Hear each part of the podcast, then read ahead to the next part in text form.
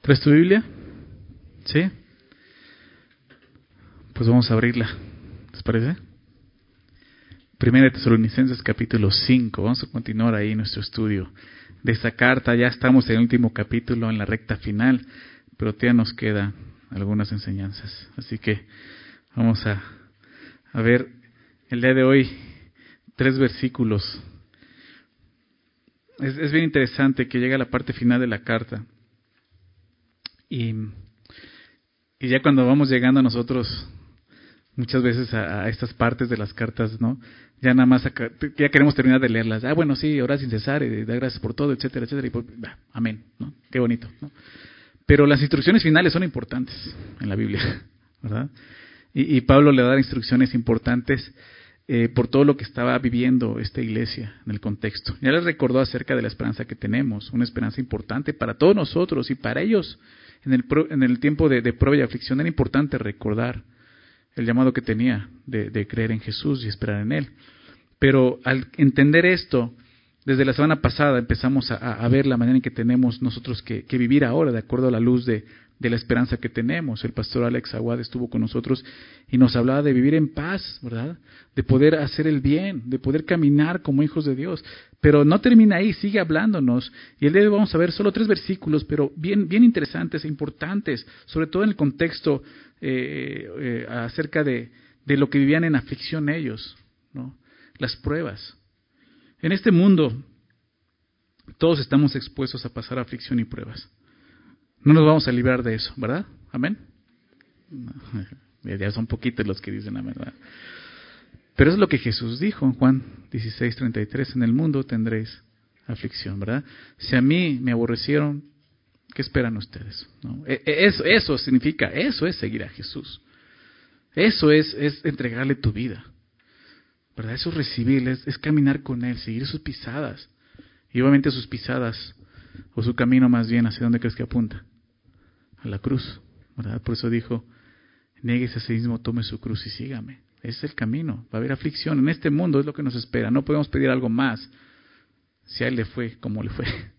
¿Verdad? Entonces, es, es, es normal esto. Y, no solo para nosotros, aún para los incrédulos que no han creído, la aflicción es algo normal en la vida, ¿verdad? Porque estamos en un mundo caído. Como creyentes, entonces la aflicción es algo que Dios permite en nuestras vidas por muchas razones, ¿verdad? El, tema de hoy no, no, habla de esas razones, solamente quiero darte algunas razones para que lo vayas considerando, pero entre ellas es, y creo que las más importantes es conocerlo a Él.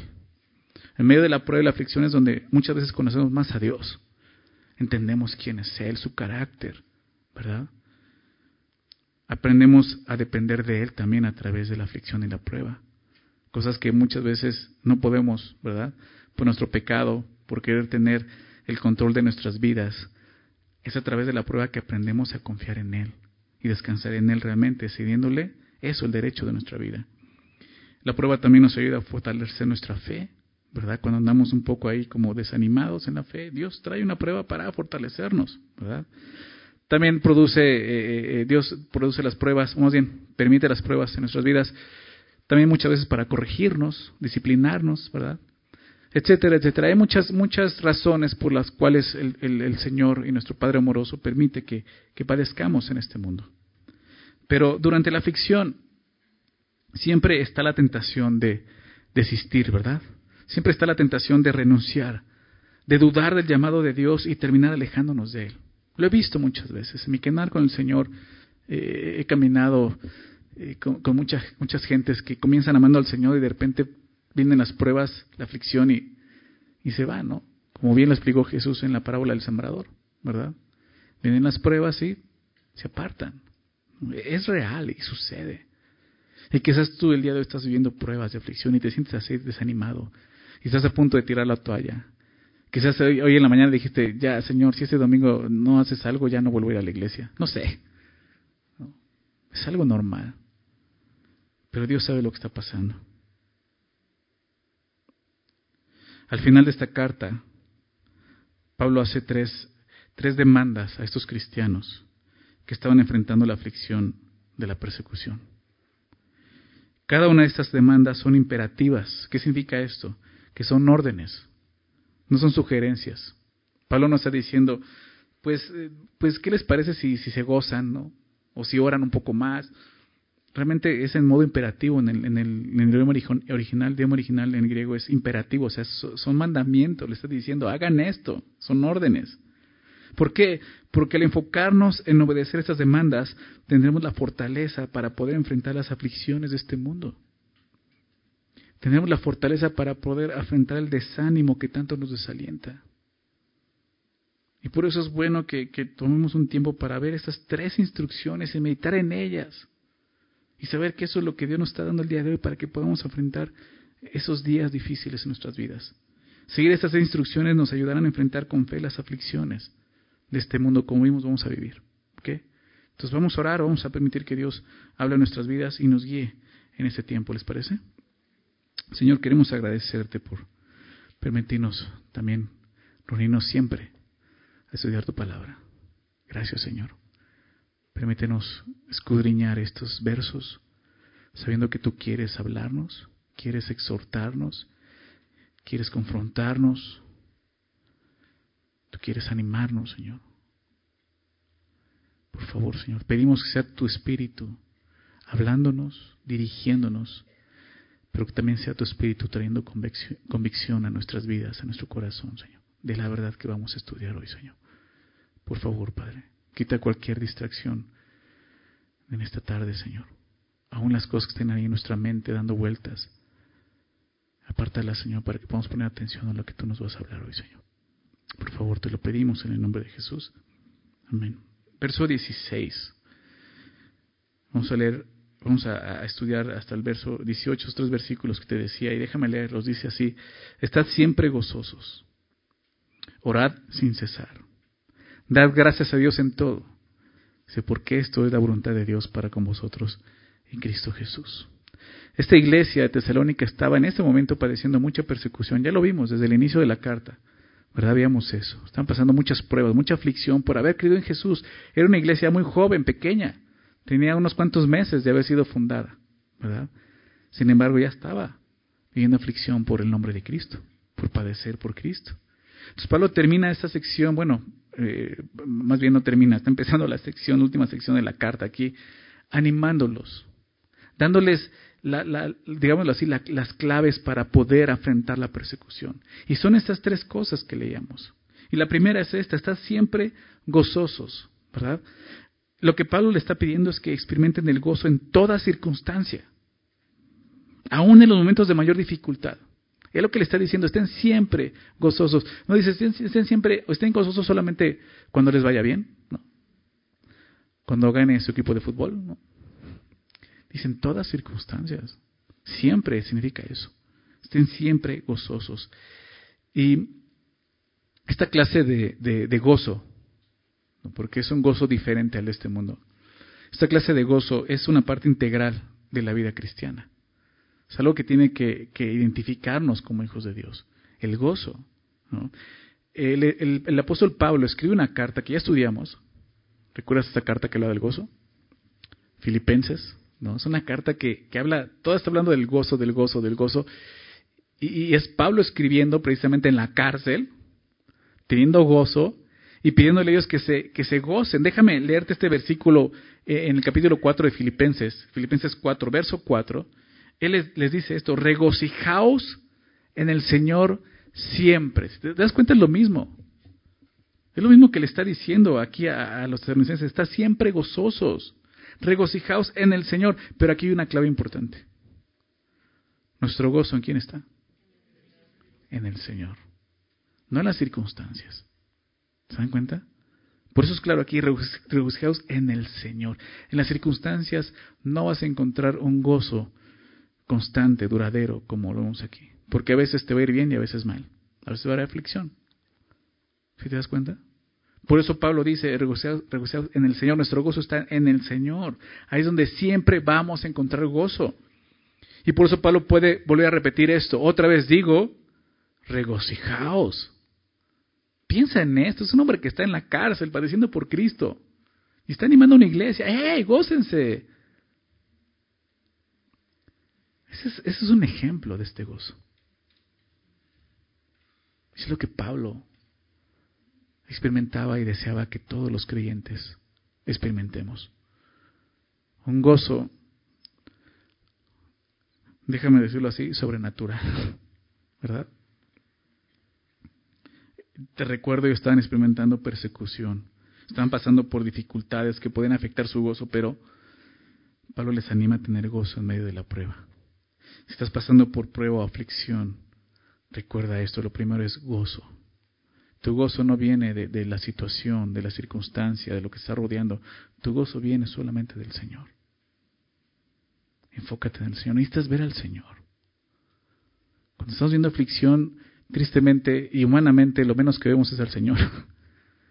Estamos tan afligidos que muchas veces esas circunstancias, la situación que estamos viendo, no, nos ahoga. Necesitamos ver al Señor. Porque vamos a tener este gozo. Es por eso que Pablo lo, ordena de esta manera. Este, este mandato, esta orden es, imposible para una persona que no ha creído en Jesús. Es imposible para un incrédulo, para una persona que no ha nacido de nuevo. Pero para nosotros, los que en verdad hemos creído en Jesucristo y que por eso somos hijos de Dios, para nosotros, para nosotros tenemos la, la capacidad de experimentar el gozo en las pruebas y adversidad de este mundo porque tenemos al Señor. ¿Verdad? Tienes a Cristo, tienes esa fuente de gozo. Como hemos visto en otras ocasiones, el gozo del creyente no, no proviene de las circunstancias, no proviene, déjame mostrártelo así, no proviene de afuera, sino de adentro. Nuestro gozo nace de nuestra relación con Dios de nuestra comunión con Dios, de saber que estamos a cuentas con Él y que ahora Él está a favor nuestro. ¿Recuerdas lo que Pablo dice en Romanos 8? Si Dios es por nosotros, ¿quién contra nosotros? Y cuando dice si Dios es por nosotros, significa si Dios está a nuestro favor. Qué increíble es eso. Antes estábamos en contra de Dios, pero cuando nosotros le rendimos nuestra vida al Señor, ahora Él está a nuestro favor. Entonces cuando sabemos esto,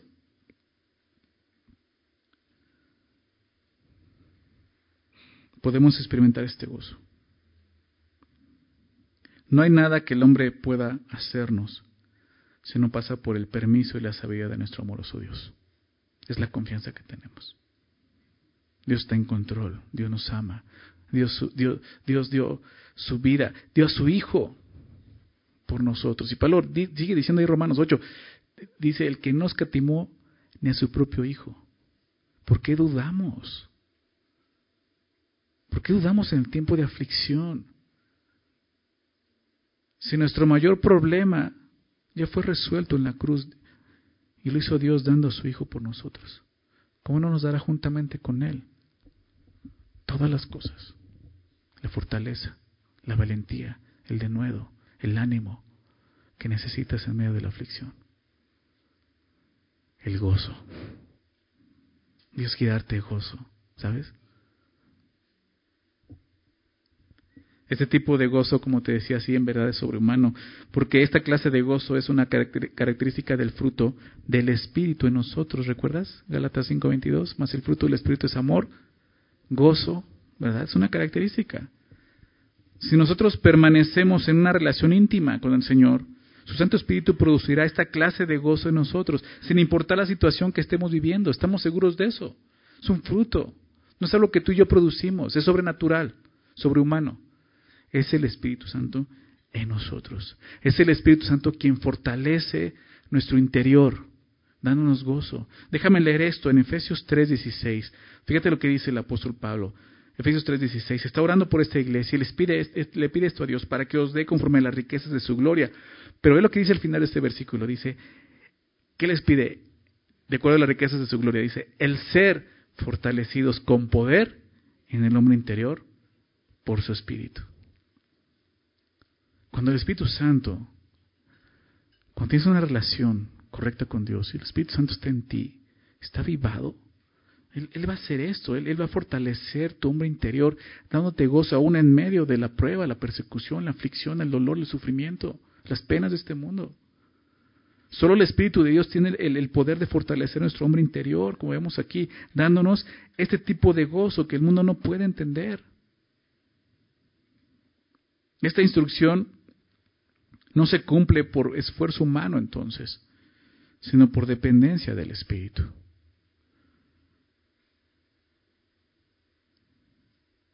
Y muchas veces Dios nos lleva a la aflicción para que aprendamos esto.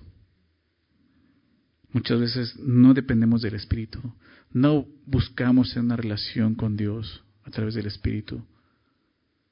Y Dios tiene que permitir aflicciones para enseñarnos a tener esa comunión con Dios.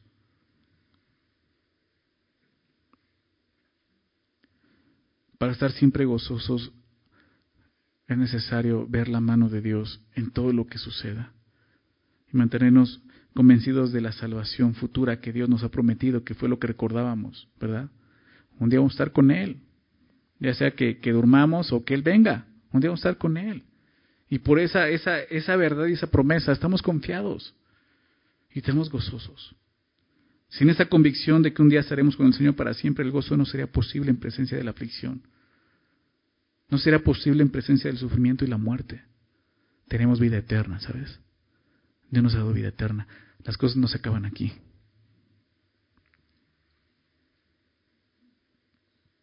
Jesús dijo, te leía esto al principio, Juan 16, 33, ¿verdad? En el mundo tendréis aflicción, pero no dije la última parte. ¿Recuerda la última parte? Pero confiad, yo he vencido al mundo. Si nos quedamos nada más con eso, en el mundo tenés aflicción, uy. Pero Jesús dijo, dijo, pero confía, yo he vencido al mundo. Y ahí encontramos ese gozo de saber que Jesús venció al mundo y podemos creer eso y confiar en eso, confiar en eso. Nuestro gozo no disminuye con la aflicción porque Jesús ha vencido al mundo. Podemos tener gozo no solo porque ahora somos de Él, también porque Él venció al mundo. Y al creer en Él, nosotros hemos vencido juntamente con Él. Por eso dice, confíen. En este mundo van a tener aflicción, pero yo ya lo vencí. ¿Verdad? Y el apóstol Juan escribió en su carta, primera de Juan 5.4, dice, porque todo lo que es nacido de Dios vence al mundo. ¿Se acuerdan de ese versículo? Y, dice esto, y esta es la victoria que ha vencido al mundo, nuestra fe.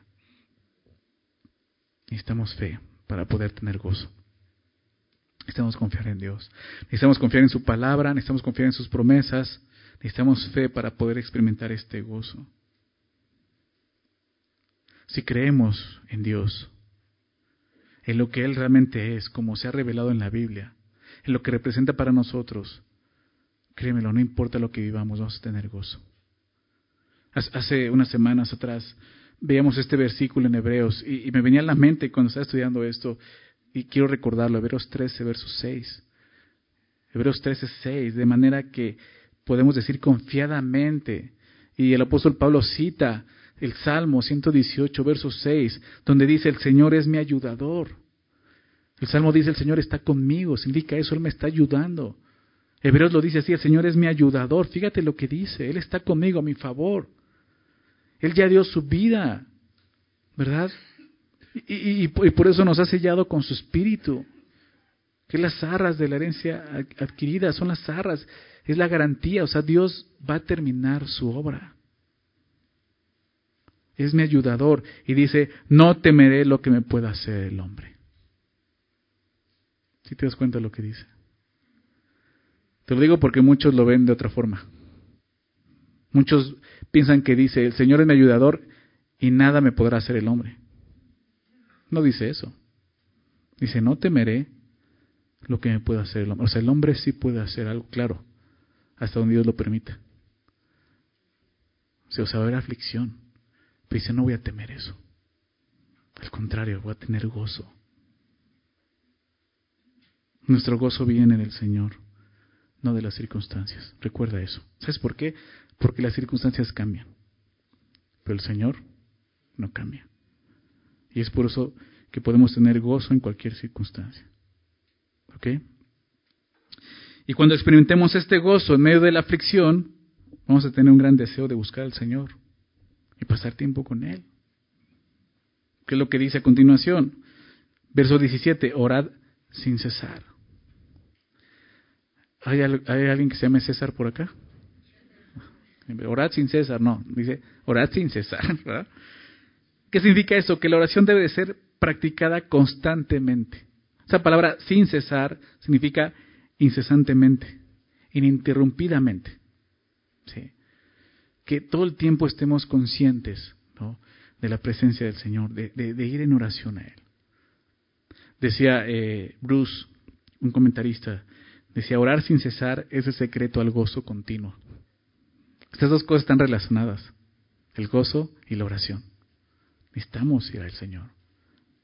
Cuando experimentamos gozo, lo primero que vamos a hacer es ir al Señor. ¿Por qué? Porque encontramos el gozo, ¿verdad?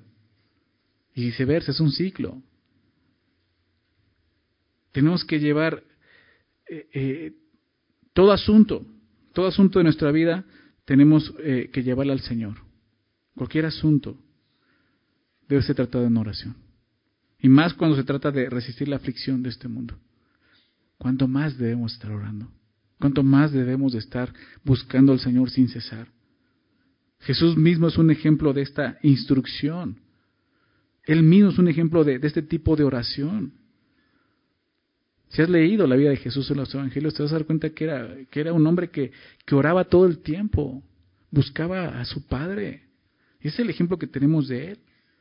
Jesús estando en esta tierra fue un hombre de oración, él oraba en todo momento, al grado que sus discípulos le pidieron que les enseñara a orar. ¿Recuerdas? O yo pienso y digo, imagino, eso y digo, o sea, en ningún otro lugar veo que, sus discípulos le digan a Jesús, eh, Jesús, enséñanos esto. Enséñanos a predicar. Enséñanos a sacar demonios. Dijeron, enséñanos a orar. ¿Sabes por qué? Porque ellos vieron la vida de oración de Jesús. La vida de oración de Jesús impactó más a los discípulos que sacar demonios, levantar enfermos, etc. Jesús nos vino a mostrar eso, la necesidad de orar. Jesús, en su momento más decisivo, cuando luchaba por ir a la cruz en el, en el huerto de Getsemaní, Jesús oró con lágrimas y gran clamor, ¿recuerdas?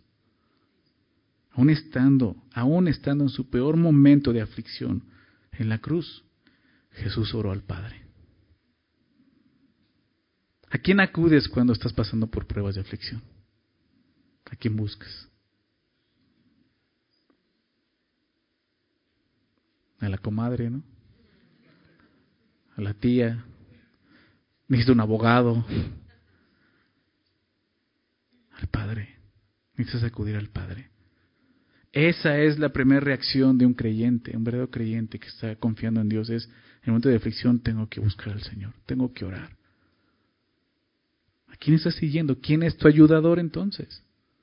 ¿A quién estás acudiendo? ¿Se dan cuenta? Jesús buscaba al Padre en la cruz. Y lo puedes ver en la Biblia. Varias oraciones de Jesús en la cruz. No estamos en la aflicción y lo menos que hacemos es buscar a Dios. ¿Qué es lo que tenemos exactamente que hacer? Busca al Señor, ora. Jesús entregó su vida en oración. Él mismo dio una parábola a sus discípulos acerca de, la oración. ¿Recuerdas? Acompáñame, vamos a ver esta parábola rápidamente. En Lucas capítulo 18. Lucas 18, versículo 1, una, enseñanza de Jesús acerca de la necesidad de orar. Fíjate cómo dice el verso 1, Lucas 18, 1 dice, también le refirió Jesús una parábola sobre la necesidad de orar siempre. ¿Te das cuenta? Pablo dice sin cesar, siempre, y no desmayar. Porque eso va a ocurrir. Si no oramos, vamos a desmayar, ¿te das cuenta? Si no oramos, vamos a caer en la tentación de desanimarnos por la aflicción que estamos viviendo tenemos que orar. Jesús lo sabía. Y cuenta esto diciendo, había una ciudad, en una ciudad un juez que ni temía a Dios ni respetaba a los hombres. Era un juez injusto. Como, como dice el título. Un hombre que ni consideraba a Dios. Imagínate ese tipo de personas. De esos jueces que no quieres que te representen, ¿no? O más bien que te juzguen.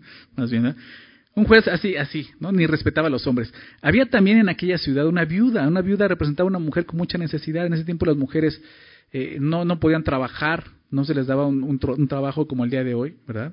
Entonces una viuda era una mujer que estaba en mucha necesidad, no tenía un esposo que la mantuviera. Entonces pone una mujer, una persona con mucha necesidad y mucha aflicción. Dice, había una viuda, la cual venía a él, a este juez, diciendo, hazme justicia de mi adversario.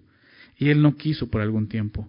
Pero después de esto dijo dentro de sí, el juez injusto, aunque ni temo a Dios, ni tengo respeto a hombre, sin embargo, porque esta viuda me es molesta, le haré justicia, no sea que viniendo de continuo me, me agote la paciencia. ¿Te das cuenta? Esta mujer insistió, conociendo que este era un juez injusto, y aún este juez injusto, siendo injusto, respondió la mujer. Entonces Jesús dice esto, y dijo el Señor, verso 6, oíd lo que dijo el juez injusto. Ve, cómo, ve lo que hizo, cómo respondió. Entonces nos lleva a examinar y pensar en esto. Verso 7. ¿Y acaso Dios, el juez justo, ¿verdad? El juez que te ama, que dio su Hijo por ti, ¿acaso Dios no hará justicia a sus escogidos que claman a Él cada cuándo? Sin cesar. ¿Se dan cuenta? que claman a Él día y noche? ¿Se tardará en responderles? ¿Cuál es la respuesta? Pues no, no, tenemos que confiar en eso. Fíjate lo que dice el verso 8, os digo que pronto les hará justicia. Jesús responde, pronto les hará justicia. No sé qué estés viviendo, pero recuerda esto, pronto Dios te hará justicia, Él está contigo. Pero tienes que clamar. Tienes que clamar. Tienes que orar sin cesar. Tienes que ir a Él. Jesús termina diciendo esto, pero cuando venga el Hijo del Hombre, hallará fe en la tierra. Eso es clave. Me encanta cómo Jesús relaciona la oración y la fe. Muchas veces no oramos porque no tenemos una fe sincera en Dios, porque no estamos confiando en Él. Pero si se hallará esta fe, esta fe de seguir orando aunque no llegue la respuesta al momento que tú quieres. Aunque el mundo diga, hoy tienes que responder y Dios no te diga nada. Eso es fe, decir, ¿sabes qué, Señor? Yo voy a confiar y voy a esperar en ti. Y voy a seguir orando y voy a seguir clamando el tiempo que sea necesario hasta que tú respondas. Eso es fe. Necesitamos fe para tener gozo, necesitamos fe para orar. Jesús enseñó esta parábola. Como veíamos, el mayor ejemplo de oración, nuestro Señor Jesús. Entonces, en la aflicción necesitamos orar para encontrar la voluntad de Dios. Principalmente es eso, saber qué es lo que Dios quiere hacer, para entender sus propósitos y sus caminos. Mis caminos no son tus caminos, ¿recuerdas? Mis planes son tus planes. Pero ¿cuáles son, Señor? ¿Recuerdas Jeremías 33.3? Dicen que es el número telefónico de Dios, ¿verdad? Pero ya el teléfono ni se, usa. Mándale un mensaje o algo así. ¿no? Clama a mí. ¿Recuerdas? Jeremías 33.3. Clama a mí. Lo primero es esto. Clama. Clama. Creo que, que muchos de nosotros nunca hemos clamado a Dios. Y es el problema. Lo primero es venir, orar sin cesar, clamando a Dios clamando a Dios. Yo recuerdo el tiempo que conocí al Señor, cómo clamaba a Dios. Días clamando a Dios, noches clamando a Dios. Con dolor en mi corazón clamando a Dios, pidiendo auxilio, ayuda, Señor, te necesito. Y yo no conocía la Biblia, pero yo clamaba a Dios. Dios responde. Muchas veces no responde como quisiéramos, ni cuando quisiéramos, pero Dios responde y eso es lo importante, en su tiempo, en su momento, que es perfecto. Clama a mí y yo te responderé. Recuerda eso, clama. La palabra clamor habla de, entregar tu corazón, de rendirte a Él, de humillarte, de entregar tu voluntad, de reconocer que Él es el único que puede ayudarte en este momento. Nadie más. Clama a mí y yo te responderé. Y te enseñaré, fíjate, eso es importante, y te enseñaré cosas grandes y ocultas que tú no conoces mi voluntad. Luego platico con algunos de ustedes, ¿no? Sobre todo los que tienen poco en Cristo y llegan y, y los veo así, ¿no? Pasando por aflicción que Dios les permite para conocerlo y, de repente están así, ¿no? Y no sabiendo qué es lo que Dios quiere. Y yo me acuerdo de eso y digo, tranquilo, Dios va a responder. Hay cosas que tú no sabes lo que Dios va a no, tú, no, tú no entiendes ni siquiera lo que Dios tiene preparado para ti. Cuando el Señor se reveló mi vida y, y, fue ese tiempo de clamar y de buscarlo, yo no sabía que en 14, 13 años más iba a estar yo enseñando su palabra en una iglesia. Cosas, cosas que, grandes y ocultas que tú no conoces. Pero vas a conocer cuando Él te responda, pero eso va a ser cuando clames. Saber cuál es su voluntad. Dios, Dios, todo lo que permite nuestras vidas, aún la aflicción, el dolor, que los hombres puedan provocarnos, tienen un propósito. Pero si tú no estás clamando a Dios, nunca vas a entender cuál es ese propósito. Y lo que más necesitas es eso, buscar cuál es tu voluntad en esto, Señor. ¿Qué es lo que quieres hacer en mi vida? ¿Cuál es tu plan? ¿Qué vas a hacer? Para eso necesitas clamar. Por eso Pablo dice, orad sin cesar. En la aflicción necesitamos orar para experimentar, no, no, no, solo para conocer la voluntad de Dios, sino también para experimentar la paz que sobrepasa todo entendimiento. ¿Recuerdas? Filipenses 4, 6 y 7. Por nada estéis afanosos. ¿Verdad? Amén. Los afanosos. Amén. Por nada estéis afanosos. La Biblia nos enseña mucho acerca de esto. Jesús también dijo en Mateo 6, no se afanen. ¿Recuerdas? Es una tendencia en nosotros. Dios es, es, omnisciente, conoce todo, ¿verdad? Nosotros no. Si conociéramos todo, quizás no hubiéramos tan afanados, pero no somos Dios. Lo que nos queda es confiar en ese Dios que conoce todo, que nos ama, que tiene un futuro, ¿no? Y un plan para nuestras vidas. Por lo tanto dice, no se afanen. Eh, no, no quiero que te sientas como cristiano de segunda categoría porque vives en afán. No dice eso. Es normal en nosotros. Por eso dice, no te afanes. Lo que está diciendo es, hey, ya no, hay razón por qué vivir afanados. Es que, Señor, tú no sabes lo que estoy viviendo. La persecución, el dolor, la aflicción. Ve la cruz. Ve quién te está diciendo eso. No te afanes. ¿Qué tenemos que hacer entonces? Si no sean conocidas, ¿qué cosa? Vuestras peticiones, en toda oración y ruego con acción de gracias, ¿verdad? Clama a mí. Este es, este es el, método contra el afán. En medio de la aflicción es este. Clama a mí. Sean conocidas vuestras peticiones delante de Dios en toda oración y ruego con acción de gracias. Y entonces, ¿qué va a suceder? Y la paz de Dios, lo que estás buscando. que recuerdemos algo, esta paz no viene, no es la ausencia del conflicto. ¿Sí? La paz de Dios es saber que Dios está con nosotros. Y la paz de Dios que sobrepasa todo entendimiento, que este mundo no entiende, guardará vuestros corazones y pensamientos en Cristo Jesús. Ora al Señor. Trae tus peticiones día y noche sin cesar. En los momentos de aflicción necesitamos orar, porque si no lo hacemos seremos presas fáciles del afán, del miedo y de la ansiedad, como vemos aquí.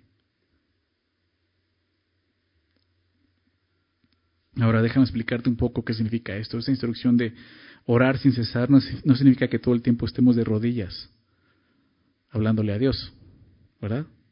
Que ni siquiera podamos comer ni ir a trabajar porque no tengo que orar sin cesar, tengo que quedarme ahí postrado y orando. No, si es parte, sí, hazlo. Pero la oración sin cesar significa que nos mantengamos continuamente en relación espiritual con el Padre. Reconocer que su presencia siempre, siempre está ahí en nuestras vidas. Al grado que en cualquier momento, no importa dónde estemos, podamos hablar con Él. Pero si no lo vemos de esta manera, terminaremos de rodillas citando simples rezos. ¿Verdad? Y eso no es comunión con Dios. Eso no es orar sin cesar. Decía el pastor Warren Wiersbe, la verdadera oración es la actitud del corazón. Dice, el deseo del corazón. Cuando nuestros corazones desean lo que Dios desea, estaremos orando siempre. Por eso exclama a mí, te decía, entrégale tu corazón al Señor, ríndele tu corazón. El pastor David Gusick también citaba esto, la oración es la comunicación con Dios y podemos vivir cada minuto del día en su en una constante fluida comunicación con Dios. ¿Te has dado cuenta de eso? Es la presencia de Dios. Saber que está con nosotros en cualquier momento, en cualquier instante. Tengo un amigo, allá de Semilla, México, que donde platicando, es un hombre que siempre está orando. Y va en la calle y está orando. Y va en el metro y está orando. Y dice que pues ya en la calle ya está acostumbrado a que la gente se le queda viendo como diciendo este loco, ¿no? Este, ¿Con quién está hablando? Siempre está... Y precisamente es eso, él está consciente de que Dios está con él en todo momento. No importa dónde esté, él puede empezar a practicar con Dios. Llevando sus peticiones en toda oración y ruego con acción de gracias. Eso es la oración, comunión con Dios. No solo es hablar, hablar, también es escuchar. Orar también es escuchar a Dios. Abrir la Biblia y estar con Él platicando, escuchando su voz, respondiendo a su voz. Eso es orar.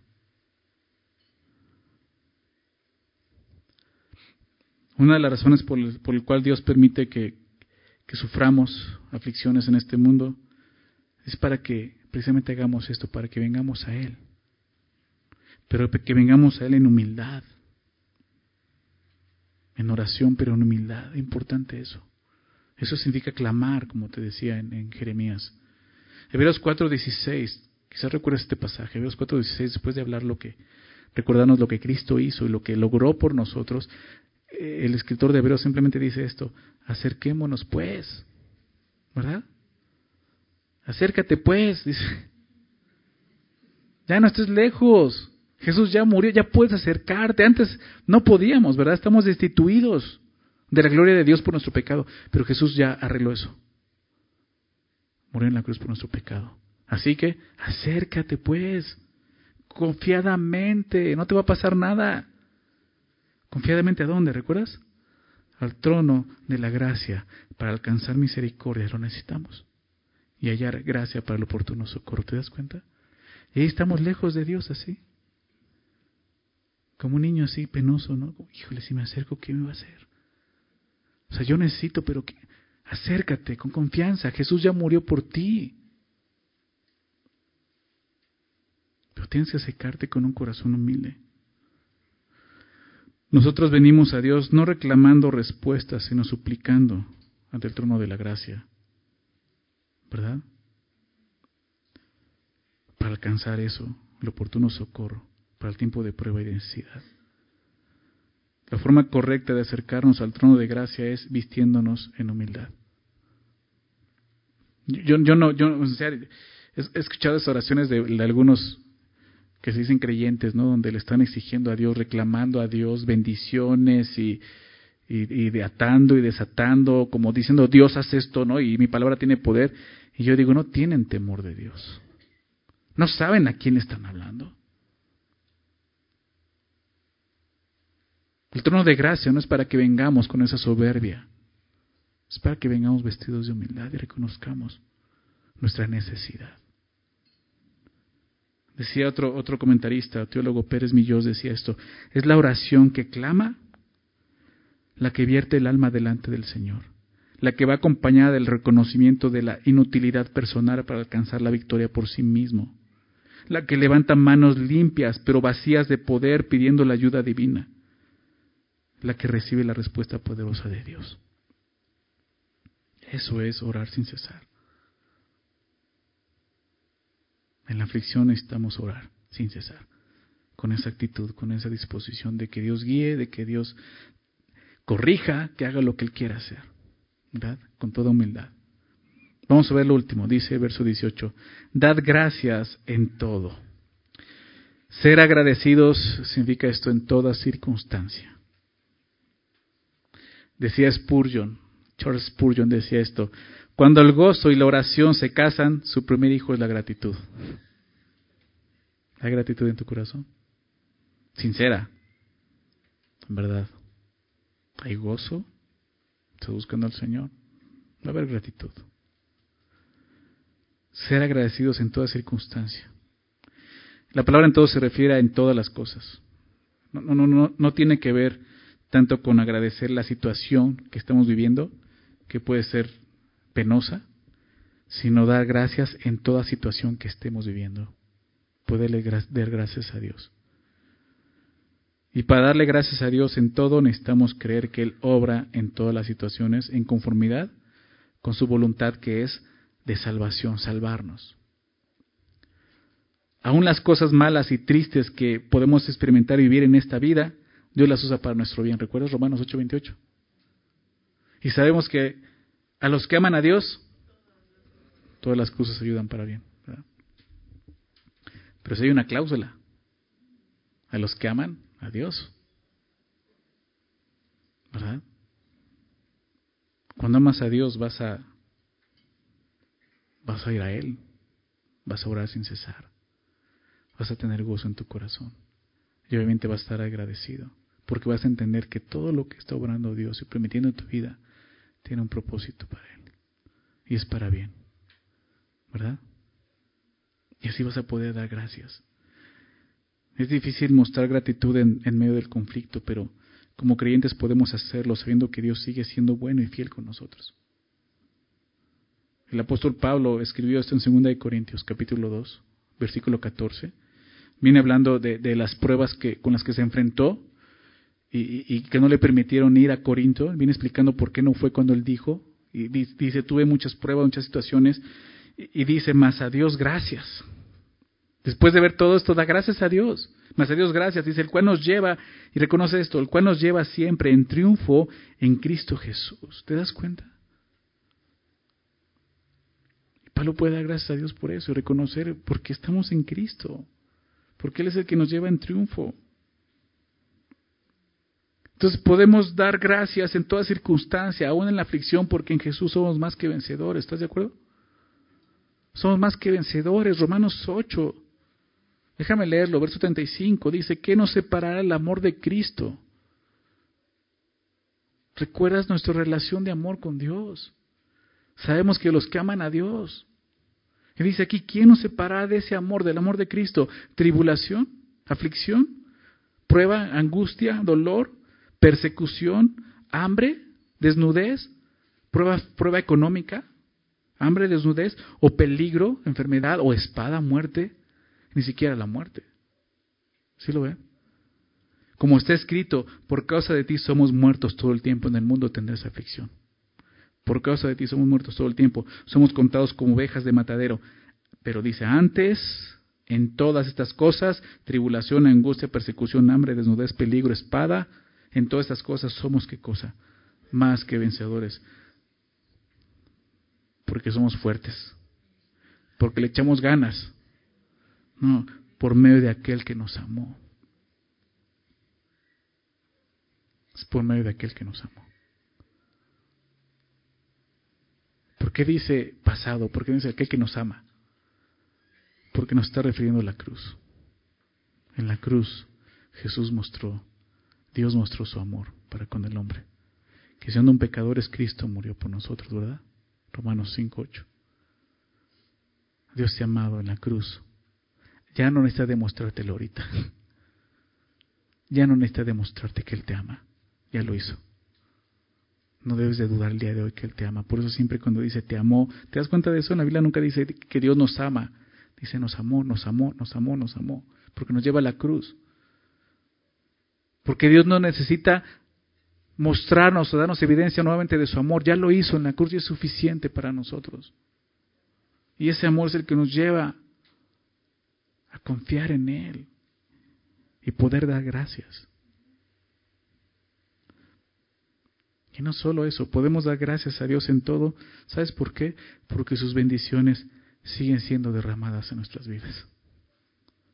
Siempre hay algo por lo cual dar gracias. Hasta en el día más oscuro se pueden encontrar las bendiciones de Dios, ¿o no? Entonces, podemos dar gracias a Dios. La falta de gratitud en el creyente es un problema grave en su corazón. Muy grave. Cuando una persona deja de dar gracias a Dios ya perdió la perspectiva. Y es muy común que en la aflicción suceda eso. Tenemos que recordar lo que Dios hizo. Estar agradecidos por toda la eternidad por lo que Dios ha hecho. Es peligroso que un creyente deje de estar agradecido por todo lo que Dios ha hecho porque la ingratitud es la naturaleza de un corazón no regenerado. Quiero recordarte este versículo en Romanos 1, versículo 21. Romanos 1, 21 dice, pues habiendo conocido a Dios, hablando de los incrédulos, de los que no han entregado su vida al Señor, habiendo conocido a Dios como por medio de la creación misma, la misma creación muestra que hay un creador, pero el hombre ha decidido desechar eso y decir, no, somos, somos este, eh, el origen de, un, de una explosión, ¿verdad? Es más ridículo eso. La misma creación muestra que esto lo hizo un ser divino. Dice, habiendo conocido a Dios, no le glorificaron como a Dios, ni le dieron gracias. ¿Te das cuenta lo importante? No le dieron gracias, sino que se envanecieron en sus razonamientos y su necio corazón fue entenebrecido.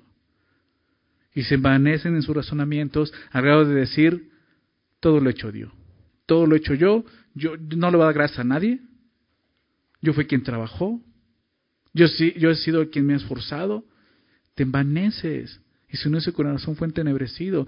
Y ellos han olvidado que es Dios. Es Dios quien día a día nos da el oxígeno para poder despertar y vivir. Nosotros ni siquiera tenemos la capacidad de seguir vivos cuando dormimos. Es Dios. ¿Verdad? Ni siquiera tenemos la capacidad de dormir en paz.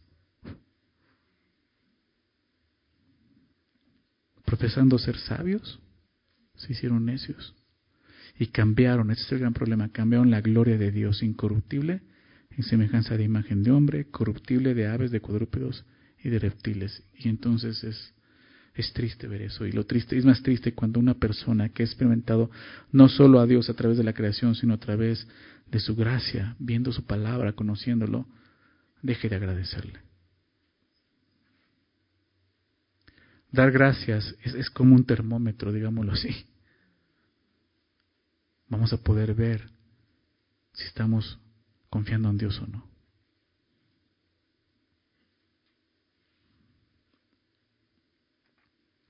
Termina diciendo esto el verso 18. Porque esta es la voluntad de Dios para con vosotros en Cristo Jesús.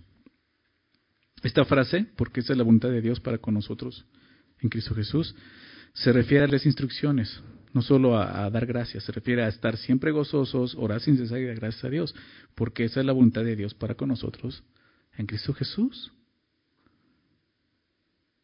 Eso es lo que Dios quiere.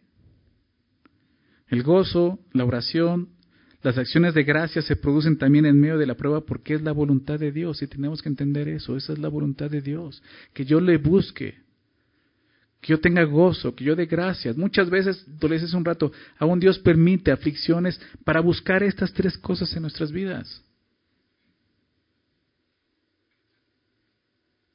Y quizás es lo que está pasando el día. Necesitas reflexionar y examinar y decir, ¿qué he dejado? Sí, pues no hay gozo. Sí, pues ya no he buscado al Señor y pues menos doy gracias. Pues sí, y todo va junto. Entonces empieza a hacerlo. Es la voluntad de Dios. No, no, es fácil, no es fácil estar siempre gozosos, orando sin cesar y dando gracias en todo, pero podemos hacerlo porque sabemos que esa es la voluntad de Dios. ¿Sí? Déjame decirlo. Pablo, Pablo no está diciendo, esta es la voluntad de Dios, así que tienes que hacerlo. Pablo está diciendo, esta es la voluntad de Dios, así que puedes hacerlo. Puedes hacerlo. Puedes orar puedes dar gracias, puedes tener gozo, porque eso es lo que Dios quiere para ti.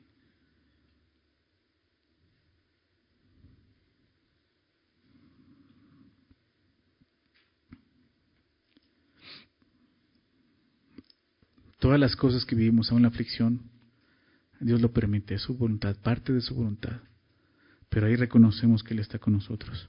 No, no hay nada en la vida del creyente que esté fuera del control de Dios. Toda prueba o aflicción es conducida por Dios, como vimos en Romanos 8, para el bien de sus hijos. Y es por eso que su voluntad es que seamos agradecidos en toda circunstancia. Cuando, cuando, estemos experimentando circunstancias adversas, cuando no encontremos respuestas a nuestras preguntas, cuando veamos nuestra fe desfallecer por, por la angustia, cuando las lágrimas no se detengan de nuestro rostro, cuando el valle de sombra de muerte nos abrace, Cuando el temor se apropie de nuestros pensamientos, esta verdad nos ayudará a afirmar nuestra fe. Porque esta es la voluntad de Dios para con nosotros en Cristo Jesús. Amén.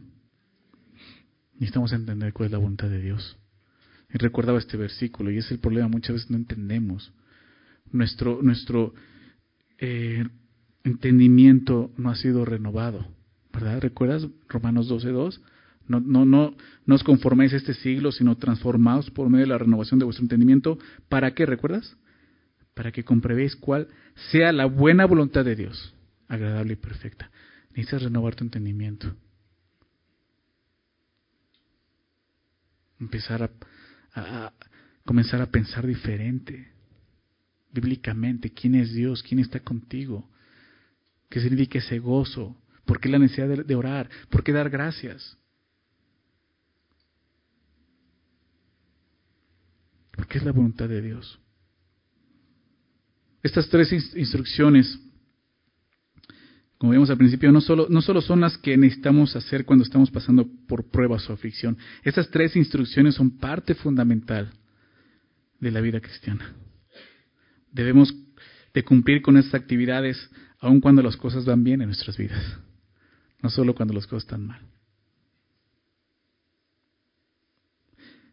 Estar siempre gozosos, orando sin cesar, dando gracias en todo, eso nos va a mantener enfocados.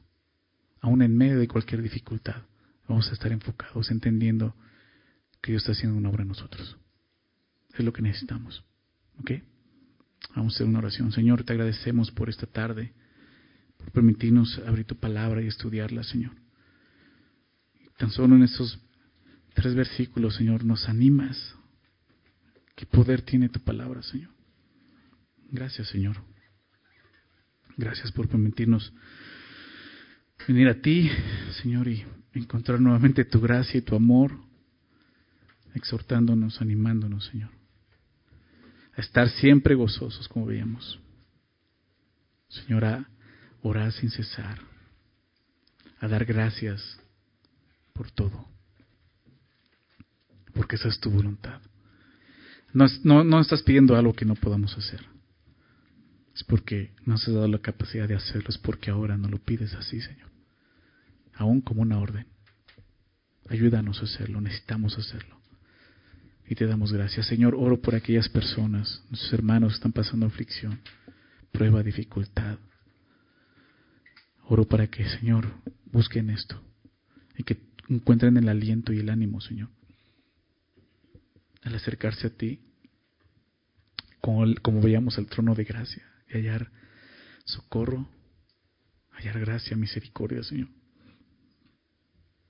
Te pido que tú les guíes, Señor, que pongas gozo en sus corazones, Señor, y sobre todo que, Señor, puedan estar agradecidos. Anímales, Señor. Recuérdales estas palabras, Señor. Y para nosotros, Señor, quizá los que nos estamos pasando por ese tiempo, Señor, ayúdanos a también permanecer así, Señor. Como vemos al final, esto no es solo para la aflicción o la prueba, es para continuar viviendo así. Es parte importante de nuestra vida como creyentes. Señor, gracias, Señor. Nuevamente gracias por tu palabra, gracias por tu fidelidad, Señor. Te pedimos que lo que vimos hoy opere en nuestro corazón, no solo en nuestra mente, Señor en nuestros corazones, Señor. Lo pedimos en el nombre de Jesús. Amén.